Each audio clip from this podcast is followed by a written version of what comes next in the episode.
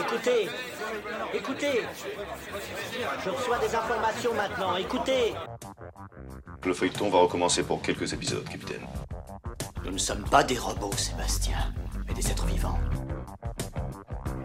Voilà le pied d'Armstrong. Au centre et en bas de votre écran. Et il marche maintenant.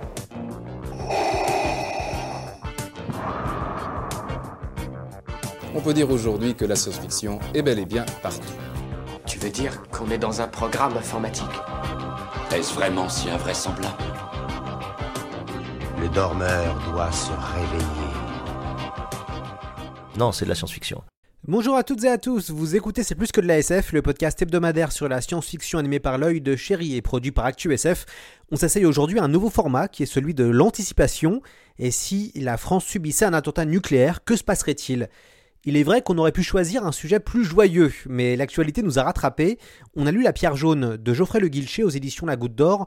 Geoffrey, qui est un des cofondateurs des éditions de La Goutte d'Or, qui est aussi euh, journaliste, a anticipé la France après une catastrophe nucléaire majeure. Son roman se lit comme un thriller et narre comment un policier infiltré se retrouve à survivre avec un groupe d'anarchistes d'extrême gauche. On est à ce moment-là en 2023. On a invité Geoffrey pour qu'il nous raconte cette catastrophe. Avant de commencer, je souhaitais revenir sur quelques chiffres datant du journal La Tribune, euh, qui est un article qui a été publié en 2015. La France compte aujourd'hui 58 réacteurs de différentes puissances répartis sur 19 centrales nucléaires. Le nucléaire représente 77% de la production d'énergie totale en France. Nous sommes donc le deuxième producteur mondial d'électricité nucléaire derrière les États-Unis. Le secteur nucléaire français regroupe 2500 entreprises et 220 000 salariés. La filière génère un chiffre d'affaires de 46 milliards d'euros. Concernant les accidents nucléaires, il en existe de plusieurs catégories. Les deux plus graves sont Tchernobyl et Fukushima, qui sont considérés comme des accidents de catégorie 7. C'est le plus haut des échelons.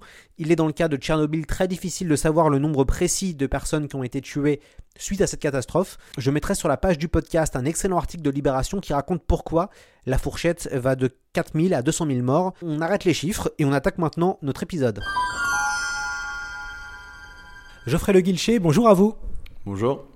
Alors, avant de, commencer à anticiper ensemble, c'est quoi votre rapport à la science-fiction?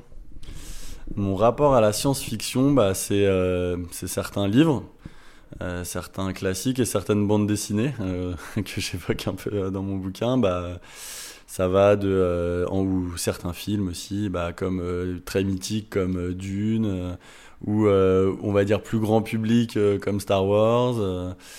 Euh, à des choses ouais, en bande dessinée que, comme euh, Sandman ou plus récentes comme euh, Sweet Tooth. Donc moi, mon rapport à la science-fiction ou aussi des auteurs contemporains comme Damasio, que j'aime bien, ou Asimov. voilà, c'est, pour moi, c'est, c'est pas un genre, c'est vraiment une littérature, ou Stephen King aussi, que, que j'aime comme tout le reste de la littérature. Pour moi, c'est vraiment, voilà c'est pas qu'un genre en fait finalement. Alors, euh, vous, vous imaginez dans la pierre jaune un attentat nucléaire à la Hague. Est-ce que vous pouvez nous, raconter ça? Oui, en fait, euh, il y a dix ans, en tant que journaliste, j'étais dans la rédaction des Inrecuptibles et puis j'avais euh, enquêté plusieurs mois sur l'usine nucléaire de la Hague. J'avais pu obtenir une autorisation donc préfectorale pour la visiter, ce qui, quand on est journaliste, est souvent accordé. Hein, mais voilà, c'est la condition pour pouvoir pénétrer sur ce site. Et moi, j'avais enquêté plusieurs mois sur deux choses, sur un accident, euh, un des plus gros accidents qu'a connu la Hague et euh, dont les causes avaient été cachées, et euh, sur autre chose qui était un accident hypothétique qui avait été, comment dire, c'était une alerte qui avait été faite par un expert allemand qui avait dit juste après les attentats du 11 septembre, si un avion tombe sur l'une des piscines de la Hague, ça pourrait être 66,7 fois Tchernobyl. À l'époque, Lionel Jospin était Premier ministre, il avait fait installer tout de suite des missiles antiaériens autour du site. Il y avait eu beaucoup de débats. Et puis, une note euh, d'un service euh, euh, de l'État, l'IRSN, enfin l'IPSN, mais qui est rattaché à l'IRSN, avait dit non, l'expert allemand s'est trompé. ce serait pas 66,7 fois Tchernobyl, ce serait 6,7 fois Tchernobyl.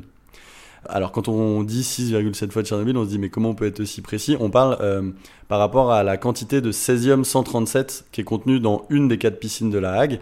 Et pourquoi on prend euh, cet élément radioactif? Parce qu'en fait, euh, c'est l'un de ceux qui fait le plus de dégâts et qui, qui, a une, une demi-vie extrêmement longue et qui du coup reste dans le temps. Et par exemple, après l'accident de Tchernobyl, on trouve encore du 16e 137 dans les forêts allemandes d'Allemagne de l'Est, dans les champignons, dans les sangliers qui sont interdits à la consommation. Et pendant 20 ans, il y a aussi une zone en Écosse qui a été comme ça polluée par du 16e 137 de Tchernobyl. Donc voilà, c'est ça un peu qui m'a fasciné. Ça a été de me dire l'hypothèse basse de cet attentat, de ce scénario, ce serait environ 6 à 7 fois Tchernobyl. Pourquoi vous avez choisi la Hague comme lieu d'attentat? C'est quoi la, la Hague? C'est quoi sa spécificité?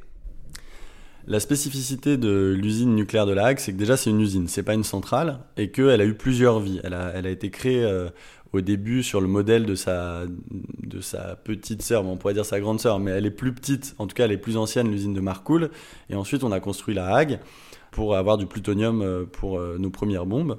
Et ensuite, euh, c'est un lieu qui a été un peu bizarre, qui, qui, il y a eu plusieurs usines construites et qui s'est au fil du temps transformé pour maintenant s'appeler comme une usine de retraitement. Mais en fait, elle retraite pas vraiment les combustibles. En fait, elle accueille des combustibles usés des centrales. Donc, en général, le combustible qu'on qu'on utilise dans une centrale est, laissé, est mis à refroidir dans une piscine de cette même centrale quelques années. Puis, quand il est un peu moins chaud, il arrive à la Hague. À La Hague, on le laisse de nouveau refroidir dans les grandes piscines gigantesques de La Hague, les quatre fameuses grandes piscines qui font chacune la taille de deux piscines olympiques. Et ensuite, ces combustibles euh, irradiés mais usés sont, euh, on sépare les éléments qu'il y a dedans. D'un côté le plutonium, d'un autre côté l'uranium et d'un autre côté les produits de fission qui sont des déchets en fait nucléaires.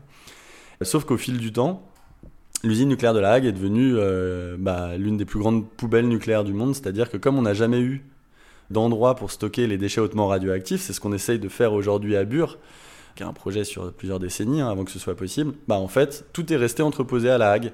Les déchets venant de toutes nos centrales. Pendant un moment, on proposait même nos services à, euh, d'autres pays étrangers qui nous envoyaient leurs déchets pour les retraiter du coup à, la mode de La Hague. Mais en fait, euh, au fil du temps, c'est devenu un lieu de stockage en fait. Mais un lieu de stockage absolument euh, gigantesque. Et donc aujourd'hui, c'est l'endroit dans le monde où il y a la plus grande quantité de matière irradiée. Alors vous, vous imaginez un attentat nucléaire qui est un peu particulier. Quand pouvez-vous nous, nous, raconter qu'est-ce qui se passe? Donc, euh, ce qui se passe, c'est qu'il y a euh, un premier petit avion, un Cessna, qui euh, plonge sur une piscine, l'une des quatre piscines, en l'occurrence la piscine D de l'usine nucléaire de La Hague. Et dix minutes après, il y a un avion commercial, un Airbus cette fois, euh, qui plonge à l'endroit d'où émane cette petite fumée. Donc en fait, ça a été euh, après ce qui explique euh, les autorités et le ministère de l'Intérieur dans, mon livre, c'est que c'était une sorte de poisson pilote qui servait justement à faire comme un petit faisceau laser pour que ce soit plus facile à viser pour, pour un avion commercial. Vous avez décidé de ne pas raconter cette séquence-là dans le roman il aurait peut-être été facile, ou peut-être plus facile, hein, de, raconter le, ce commando terroriste, comment ils prennent en otage euh, un gros Boeing, ou en tout cas un, avion de ligne, ou, comment les, deux autres terroristes qui prennent le petit avion euh, s'écrasent. Pourquoi vous n'avez pas décidé de raconter euh, ça? Alors c'est une, très bonne question parce que c'est un, choix volontaire en fait. Je, et d'ailleurs dans le livre on n'apprend pas qui, qui sont les terroristes. Euh, c'était euh, volontaire parce qu'en fait, depuis que j'étudie euh, le nucléaire, en fait, je me suis passionné pour les catastrophes qui ont eu lieu. Ça a été vraiment mon tropisme.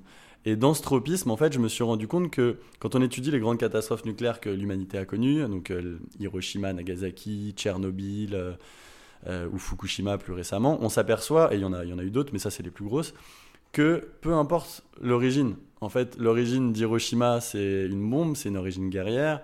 L'origine de Tchernobyl, c'est, on pourrait dire, euh, des défaillances euh, humaines euh, et systémiques, mais bon, humaines. Et Fukushima, bon, bah, c'est un tremblement de terre, un tsunami et des erreurs humaines.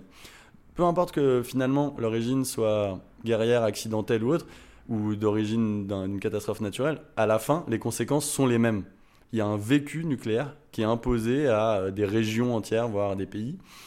Euh, et, quand on se penche sur les travaux qui ont été faits sur les conséquences de ces catastrophes, on s'aperçoit qu'on est dans Walking Dead, quoi. Vraiment. Et donc, du coup, ça, ça m'a fasciné. Je me suis dit, euh, c'est là-dessus que je veux qu'on se concentre, sur la survie, sur l'après-catastrophe, et non pas sur l'origine. Et donc, c'était une volonté que l'origine, euh, c'est un attentat. Voilà, dans le livre, il y a des articles dessus, il y a des enquêtes, on cherche qui c'est, il y a des pistes. Mais je voulais pas que ce point soit tranché parce que je voulais qu'on se concentre sur la survie, l'après, qui au final emporte tout. Une fois que la catastrophe a eu lieu, euh, il est trop tard et finalement euh, on bascule dans un autre monde et donc je voulais qu'on se concentre sur ce nouveau monde. Alors, je suppose que vous avez dû faire des recherches euh, juste pour cette partie de l'attentat en question. Que- comment on fait pour, pour enquêter? Puisque vous êtes journaliste, vous avez dû utiliser, je suppose, pour votre roman des, des, des tactiques ou des techniques journalistiques. Est-ce que vous avez eu du off, vous avez eu des sources, vous avez eu des documents? Alors l'avantage de mon scénario, c'est qu'il a été au centre donc d'une polémique euh, qui a éclaté en 2001 euh, après le, le 11 septembre. Et donc euh, il y avait voilà cet expert allemand qui disait si un avion de commercial tombe sur l'une de ces piscines, ça pourrait avoir ça comme conséquence. L'État disait non, ce serait plutôt ça. Et donc on était dans un débat qui oscillait entre euh, 7 ou 60 ou 70 fois Tchernobyl en gros. Donc en fait, c'est ça qui m'intéressait, c'est qu'on était sur une hypothèse réaliste qui, euh, quel que soit le type d'expert qu'on prenait, ou même quand on prenait la version minimaliste, on restait sur quelque chose de gigantesque. Tchernobyl, c'est la plus grande catastrophe euh, que- qu'on ait connue au niveau nucléaire, et donc du coup, imaginez sept fois ça, c'est potentiellement condamner la moitié de la France, une partie de l'Europe, euh, sur des durées euh, de 100 000 ans, c'est euh, des contaminations qui peuvent être extrêmes dans certaines régions, c'est euh, ne plus pouvoir euh, boire l'eau qui tombe du ciel ou qui sort du robinet, c'est ce genre de choses. Et donc du coup, c'était ça qui m'intéressait sur cette hypothèse d'attentat. C'était pas tellement que je la préférais à une autre, c'est qu'elle avait été examinée et par les autorités, et par des experts scientifiques, et par des militants, que tout le monde débattait, parce qu'il faut quand même savoir que les hypothèses les plus hautes, c'est pas 70 fois Tchernobyl, c'est 500 fois sur la Hague, de euh, qui émanent de la part euh, euh, d'autres experts ou de militants, c'est pour certains antinucléaires. Et donc ça, en fait, c'est fascinant. Donc c'est pour ça que j'ai voulu prendre l'hypothèse basse, celle qui a été admise par un service de l'État, parce que je me suis dit, au moins, c'est un, je vais pouvoir faire un roman d'anticipation réaliste. Et ça, et ça me tenait à cœur en tant que voilà, journaliste et, et parce que j'avais enquêté sur le sujet avant. Alors pour préparer cette émission, on a euh, demandé à des gens qui travaillent dans le nucléaire qu'est-ce qu'ils en pensaient, est-ce que c'était crédible. Euh, bien sûr, personne ne veut s'exprimer officiellement sur ça. Ce qu'on sait, c'est qu'il existe des scénarios et qu'ils anticipent eux aussi euh, ce genre d'attaque. Est-ce que vous avez eu des informations sur, ça? Oui, en fait, c'est l'un des défauts du nucléaire, c'est qu'en fait, c'est un domaine qui est né dans la recherche de, pour acquérir la bombe. C'est comme ça qu'on est, on devenu des puissances nucléaires, c'est comme ça qu'on en a fait un choix énergétique derrière. C'est entouré de secrets du fait de cette origine euh, euh, guerrière. Derrière ce secret, les experts euh, se cachent et disent mais en fait vous n'y connaissez rien, mais en fait c'est une industrie qui est très sûre, etc. Sauf qu'en fait, premièrement, quand on les écoute, c'est une industrie qui ne connaîtra jamais de nouveaux accidents d'ampleur parce qu'on serait plus performant, parce qu'elle serait récente. Mais c'est ridicule, ce serait comme un ingénieur euh, en aéronautique qui dirait il n'y aura plus jamais aucun avion euh, euh, qui va s'écraser. En fait, on ne peut pas dire ça.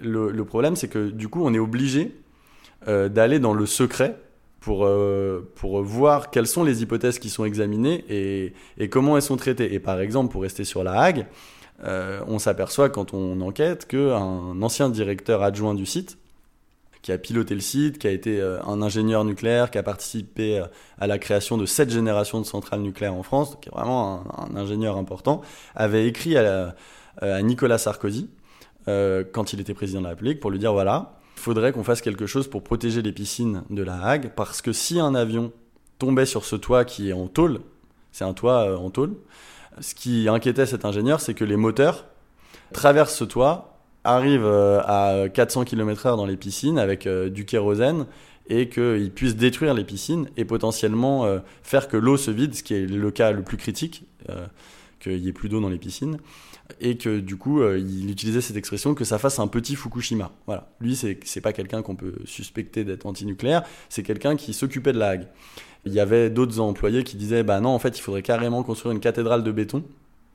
Euh, un ancien employé qui était, euh, qui était dans la radioprotection à La Hague, qui s'appelle Ghislain Kettel, euh, qui disait voilà, il faudrait construire ça autour des piscines. Et on s'aperçoit qu'aujourd'hui, euh, que ce soit pour les EPR, les piscines des futures centrales maintenant ont des coques anti, anti-aériennes. Et idem pour un projet de nouvelle piscine qui est envisagé à La Hague. On, maintenant, on envisage de la protéger contre les avions, mais pas les piscines actuelles. Et alors, le dernier argument, souvent, euh, euh, c'est de dire, mais vous allez donner des idées aux terroristes. Voilà.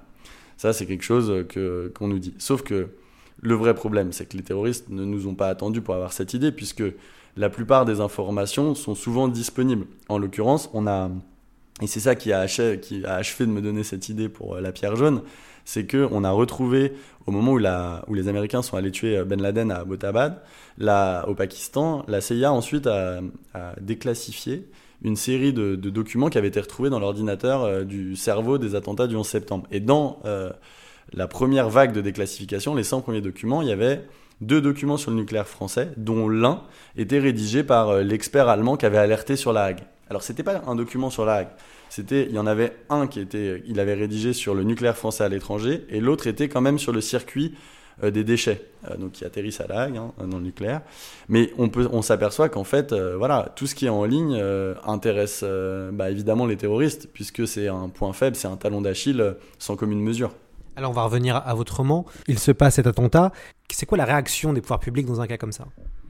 La, réaction des pouvoirs publics, euh, en tout cas dans mon livre, c'est euh, bah la panique, hein, parce que en fait, euh, il y a plus, on est tous les jours, la situation est tellement ca catastrophique qu'il faut gérer l'évacuation de régions, ce qui évidemment est dur à anticiper. Les hôpitaux sont saturés, on est en manque. De, médicaments pour éviter les contaminations ou pour se décontaminer. Euh, et en fait, ce qui est intéressant, bah pareil, quand on, quand on fait des recherches, euh, même avant d'écrire, c'est qu'on s'aperçoit que l'une des plus grandes angoisses des pouvoirs publics, en cas d'accident nucléaire, c'est, euh, au-delà de la contamination, c'est comment est-ce que les gens vont croire à l'information qu'on va divulguer, tant les rumeurs vont être importantes et tant la panique va être grande.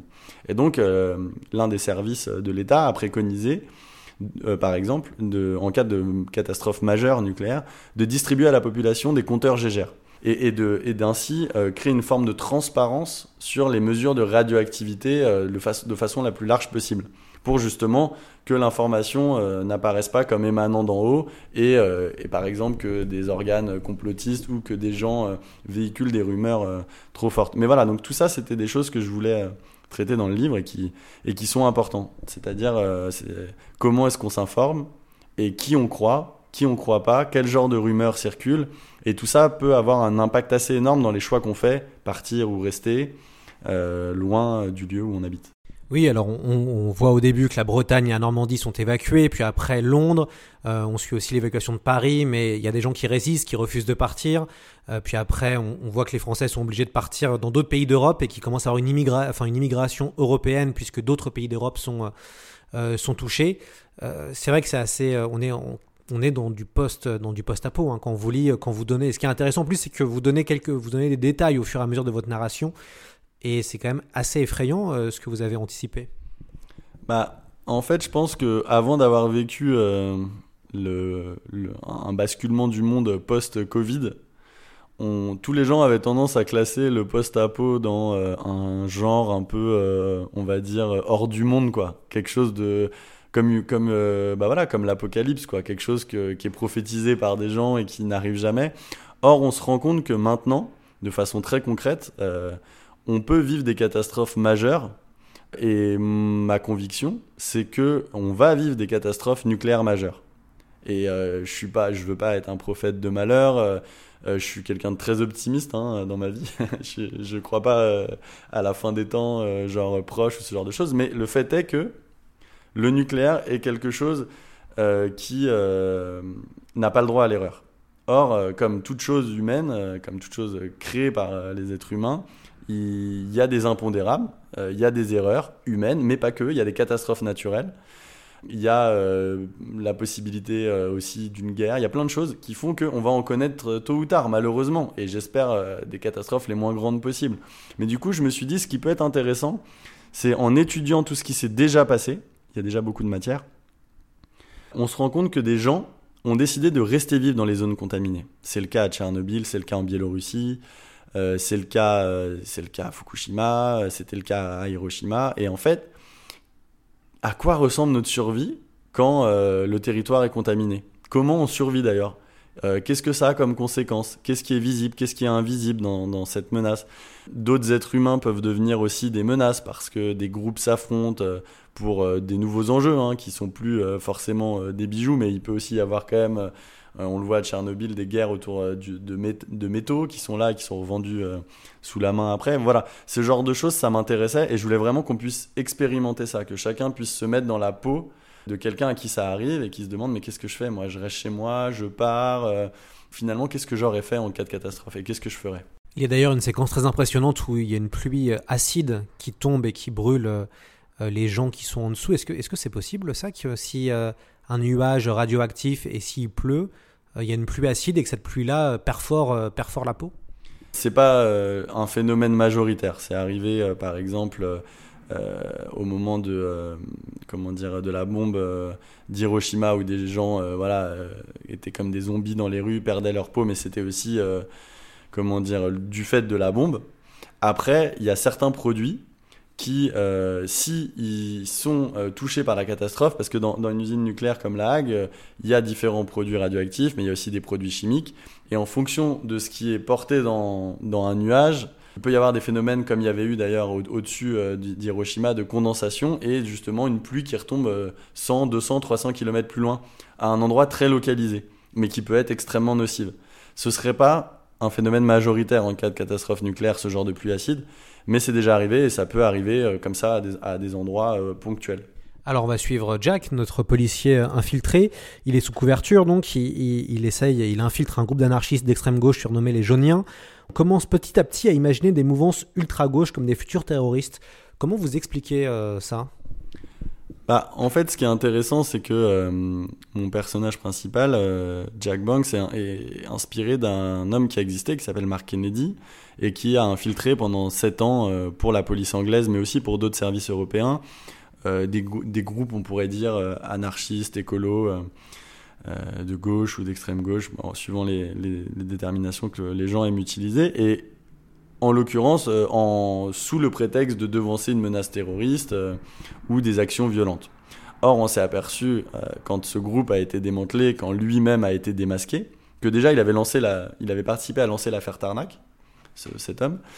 Euh, mais que donc une affaire qui a fait totalement pchit, mais en plus de ça qu'il euh, participait, euh, euh, voire il engrainait certaines actions qu'il était censé surveiller et rapporter. Donc la confusion des genres était totale et en fait on on savait plus exactement ce que l'État surveillait quoi. Mais surtout il y a eu à la fin des grands procès de femmes qui avaient été bah, qui s'estimaient, à mon avis, à juste titre, violées par euh, des hommes dont elles pensaient que c'était leurs compagnons, alors que c'était des policiers qui étaient chargés de les surveiller. Quoi. Certaines avaient eu des enfants avec eux. Donc euh, c'est ça qui m'avait intéressé dans, dans, le fait de prendre euh, quelqu'un comme Jack Banks qui infiltre cette bande-là, c'est que au début, il vient vraiment pour une affaire, on pourrait dire, mineure, et tout d'un coup, il y a cet attentat qui arrive, et on va lui donner l'ordre de rester puisque les jauniens décident de rester dans la zone qui est évacuée petit à petit. Euh, lui, euh, il est persuadé qu'ils ont rien à voir avec cet attentat parce qu'il les prend vraiment pour euh, des adolescents attardés, en gros, lui, dans, son, dans sa mentalité de policier qui avant infiltrait des grands dealers et, et qui s'estime relégué dans un service moins prestigieux. Mais petit à petit, voilà, la, survie va commencer. Lui, il a ce double rôle où il est censé être euh, un membre de la communauté, euh, en tout cas un membre naissant, puisqu'il est de plus en plus accepté. Il va vivre une histoire d'amour forte aussi, et, euh, et, sa vision des choses va être altérée par ce qui, ce, qui va, ce qui va lui arriver, mais en parallèle, il est le traître, puisqu'il doit faire des rapports à sa hiérarchie, il doit, se trouver, il doit trouver un moyen de rester en communication avec eux, et leur donner des informations euh, surtout qu'en plus, il, voilà, on voit que la mission va changer au fil du livre, puisqu'il va, il va trouver parmi cette communauté quelqu'un qui va fortement intéresser euh, son service d'origine. Il y a donc le personnage de Jack hein, qui, qui, finalement est quelqu'un qui manipule les autres, mais aussi on peut, on peut se dire que euh, tout ce qu'il y a entre, entre, guillemets autour du nucléaire peut faire penser à de la manipulation dans, dans, ce livre. Oui, bah, il bah, y, y, y, a évidemment un parallèle entre le, le secret dans lequel vit Jacques, sa double vie, et euh, celle que, que, le nucléaire aussi, dans laquelle le nucléaire existe. C'est-à-dire que euh, le, le, monde du nucléaire euh, tient à son secret. Alors les gens qui, qui, qui sont les pontes de ce monde-là vont dire mais oui mais c'est normal, c'est pour nous protéger, on ne peut pas rendre transparent tout ce qui se passe dans le nucléaire, ce serait trop dangereux. Et c'est vrai, ce serait complètement fou de prétendre le contraire. Sauf que ils se servent de ce secret pour éviter les contre-pouvoirs et euh, on va dire euh, ça, ça génère un manque de transparence qui est préjudiciable à l'outil industriel et aussi à, la sécurité et à la sûreté des installations. Et donc oui, il y a un vrai parallèle entre euh, cet homme qui est là, euh, qui vit une partie d'une vie secrète, une autre vie fictive, et ce qu'on va découvrir finalement du nucléaire, puisque en parallèle, après la catastrophe, évidemment, l'opinion publique change totalement sa vision sur le nucléaire. En France, le nucléaire, si vous faites un micro-trottoir dans la rue, euh, vous allez avoir des avis du style, euh, bah voilà, c'est moins cher, c'est de l'indépendance énergétique, euh, des choses comme ça. Quelques antinucléaires aussi, mais voilà, majoritairement, c'est un non-sujet. Or, on s'aperçoit que quand on étudie les catastrophes, y compris dans des pays qui étaient pro-nucléaires comme le Japon, tout d'un coup, l'opinion publique se renverse. Évidemment, puisque du jour au lendemain, on s'aperçoit des conséquences désastreuses que, peut, euh, que peuvent avoir après un- une catastrophe euh, sur cette industrie euh, qu'il peut y avoir dans la nature. Quoi. Et donc, du coup, voilà, c'est, euh, une, oui, je suis d'accord, c'est une métaphore volontaire. Euh, Qu'est-ce que vous pensez, vous, euh, personnellement, du nucléaire? Vous êtes pour, vous êtes contre Ou euh, vous souhaitiez, avec ce livre, plutôt ouvrir les yeux euh, au lecteur? C'est quoi, vous, votre rapport avec le nucléaire? Bah, à la base, quand je me suis intéressé euh, à l'usine nucléaire de La Hague, j'étais ni pour ni contre le nucléaire. J'avais pas spécifiquement de d'approche morale sur le sujet. Et puis, en fait, plus on creuse, plus on se rend compte que euh, c'est euh, c'est une industrie qui a, qui a vécu en occultant une grosse partie de ce qu'elle génère, à savoir des déchets. Et que personne ne veut les voir en face. Personne ne veut voir en face, par exemple, qu'on est incapable de démanteler une centrale nucléaire. Euh, ça s'étale sur des années, ça coûte des milliards d'euros, mais on n'y arrive pas en fait. Donc finalement, on laisse les matériaux sur place. Enfin, quand on étudie ce qu'on essaye de faire sur des cas concrets, je parle pas en théorie, hein, sur, sur des cas concrets, euh, voilà. Donc on retarde. En France, c'est notre technique, c'est on, fait l'autruche, on met la tête sous le sable. Euh, des, centrales qui devraient déjà être fermées, on, repousse sans cesse le, le moment où on va les fermer. Mais c'est c'est pas comment dire, c'est presque inévitable parce qu'on veut pas voir ce qu'il y a derrière, ce qu'il y a après. La Hague et la Hague concentrent tout ça. L'après, les déchets. Qu'est-ce qu'on fait de cette quantité astronomique de déchets? Et, euh, et du coup, euh, plus on s'intéresse au nucléaire, plus on se rend compte qu'il y a une seule chose qui met tout le monde d'accord sur le nucléaire, où il n'y a plus de pro, où il n'y a plus d'anti, c'est les catastrophes. Quand il y a une catastrophe nucléaire, en fait, tout le monde est confronté au même vécu. Et il y a un exemple que j'aime bien, c'est l'ancien Premier ministre du Japon, qui était Premier ministre au moment euh, de la catastrophe de Fukushima, qui maintenant fait des conférences, qui était un pro-nucléaire, et qui maintenant fait des conférences dans le monde entier pour expliquer qu'il est anti-nucléaire. Et pourquoi? Bah, Il dit il y a eu un turning point pour lui, c'est au moment de la catastrophe, c'est quand quelqu'un lui a dit bah, on va peut-être devoir évacuer Tokyo. Et là, en fait, il s'est rendu compte que c'était pas possible. On pouvait pas évacuer euh, Tokyo. Et là, il s'est dit mais c'est pas possible.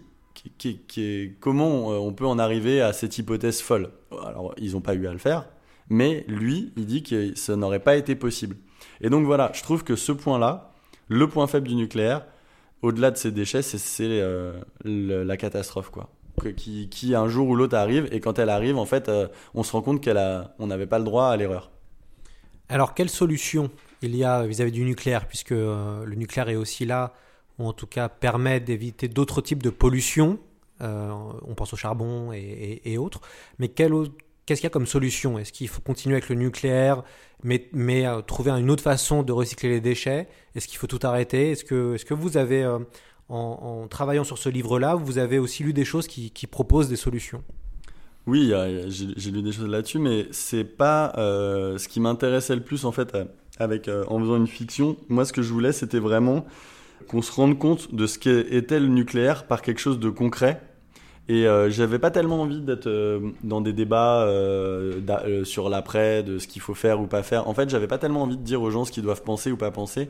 Je voulais vraiment montrer un vécu, quoi. Qu'est- Qu'est-ce qui se passe en cas de catastrophe nucléaire, sachant qu'on est un des pays les plus nucléarisés du monde, la France.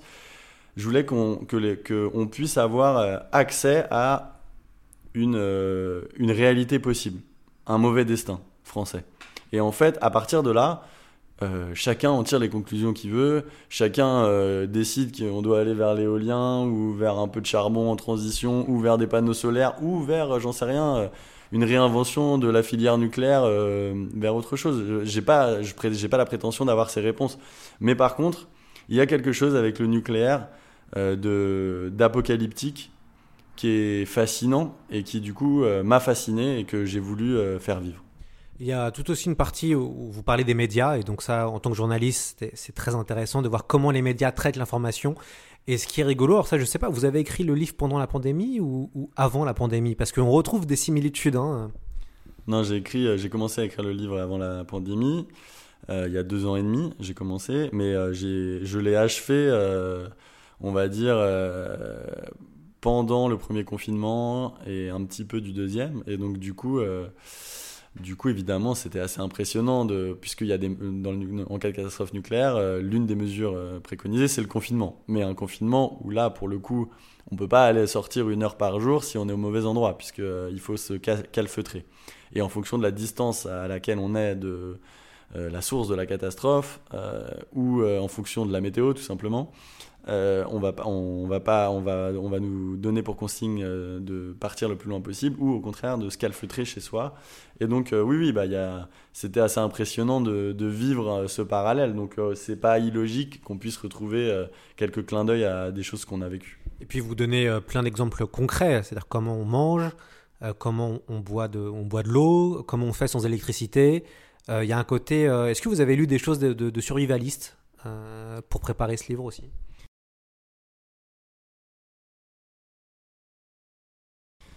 Oui, j'ai commencé à me renseigner sur euh, des choses de survivalistes, mais en fait, le problème, c'est qu'en cas de catastrophe nucléaire, euh, d'ailleurs, je me souviens, j'avais été à un salon du survivalisme euh, à une porte de Paris, et j'avais finalement trouvé qu'un seul stand qui vendait des combinaisons NRBC, mais qui était qui était vraiment qui pouvait durer pour une sortie en cas de catastrophe nucléaire, quoi, pas plus. Et en fait, je me suis aperçu que euh, ça marche. Enfin, il, il, vaut mieux être une sorte de MacGyver imaginatif après un accident nucléaire plutôt qu'un survivaliste préparé avec des couteaux euh, et comment survivre dans la forêt, parce qu'on peut plus survivre dans la forêt. On peut plus manger ce qui a été en contact euh, avec l'extérieur dans une zone contaminée. Donc en fait, on va devoir plutôt se tourner vers des produits transformés, des choses qui sont restées enfermées dans des maisons abandonnées, des conserves. Euh, des bouteilles d'eau ou euh, des châteaux d'eau qui ont été euh, un peu miraculeusement un peu épargnés. Enfin, on va être obligé de trouver des choses qui finalement n'existent pas dans l'état de nature. Et donc, c'est un survivalisme post-apocalyptique où il va falloir maîtriser pas mal de technologies, bizarrement, plutôt que être prêt à retourner vivre dans la nature, en fait. Vous avez écrit des, chapitres très courts et c'est assez agréable puisqu'il y a un côté de rebondissement, rebondissement, rebondissement. C'était voulu ça, cette écriture un peu percutante, un peu, un peu cut? Oui, je voulais vraiment que on puisse vivre une expérience et que euh, et que quand il y a des moments euh, haletants, notamment euh, tous les premiers jours puis les premières semaines, où on est vraiment dans quelque chose où on a l'impression que les mauvaises nouvelles s'accumulent et deviennent de plus en plus enfin, elles deviennent à peine concevables, ces mauvaises nouvelles. Et euh, du coup, euh, j'avais envie aussi que le rythme d'écriture, le rythme des chapitres suive ça, pour qu'on puisse vraiment euh, rester plongé à leur destin, que cette petite communauté finalement qui décide de rester vivre en zone contaminée, bah, on en fasse partie, quoi, qu'on s'identifie à, à une personne ou à une autre. Et puis vous, vous aussi, vous, vous anglez sur la faune et la flore. Ça aussi, c'est intéressant de voir à quel point le paysage change assez rapidement finalement.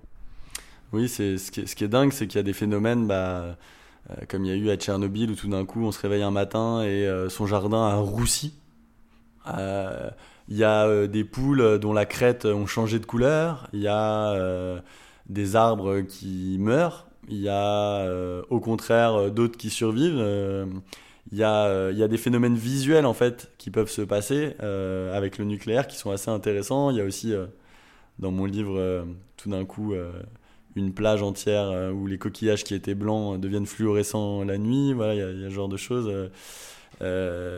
qui sont assez impressionnantes et qui aussi transforment tout notre rapport au monde. Parce que quand il leur faut par exemple évacuer une plage entière où des congres sont venus s'échouer, espèces de longues anguilles comme ça qui vivent euh, euh, le long de la côte. Euh, bah voilà, ils peuvent pas les toucher. En même temps, ils veulent pas les laisser. Ils veulent pas qu'il y ait une odeur de poisson pourri qui s'ajoute à déjà toutes leurs difficultés.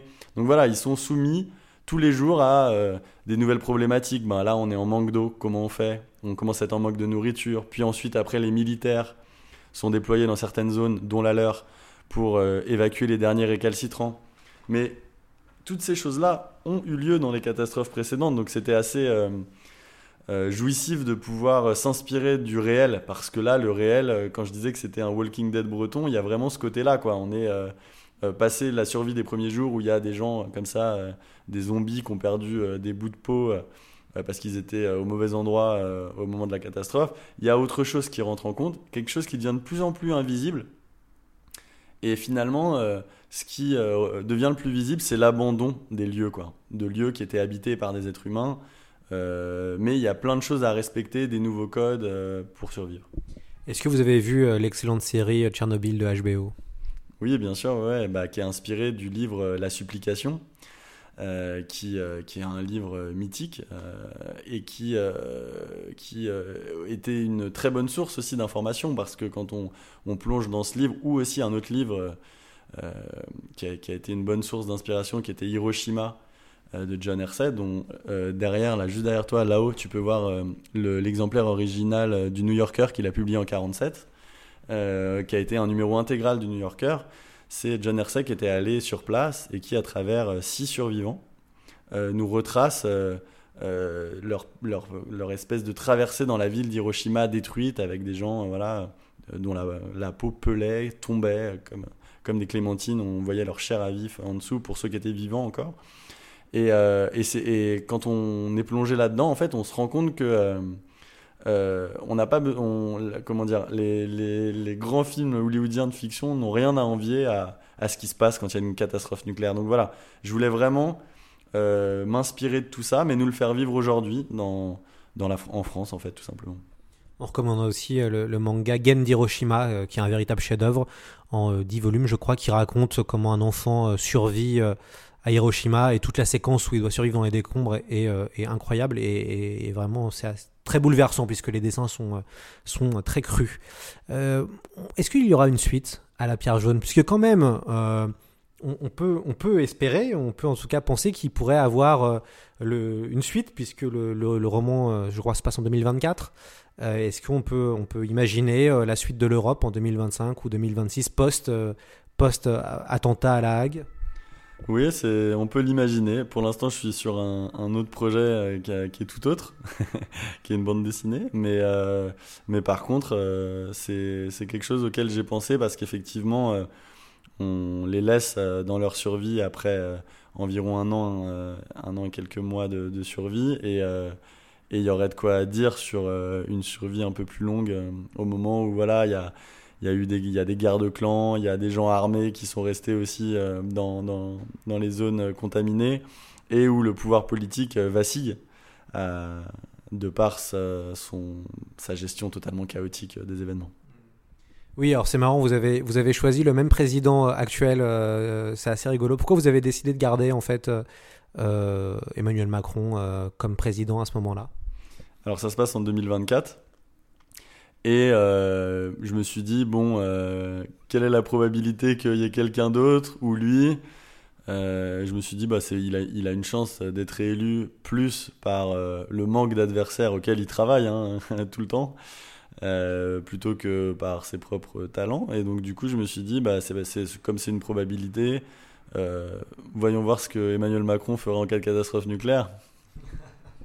Voilà, alors euh, on recommande évidemment la lecture de La Pierre jaune de Geoffrey Le Guilcher, un excellent roman d'anticipation euh, qui se lit pareil euh, très vite. Moi je l'ai dévoré en l'espace de deux, jours, c'est aux éditions de, La Goutte d'Or. On espère de tout cœur que ça ne se produira pas, ça on peut vraiment le dire hein, en fermant ce livre. On, espère pouvoir euh, rester en France et pas euh, aller déménager euh, en Italie, en Allemagne, en Espagne pour, suivre, pour en fait fuir les radiations. Mais, mais on espère vous retrouver, Geoffrey, pour peut-être un nouvel épisode de C'est plus que de la SF. Merci pour l'invitation.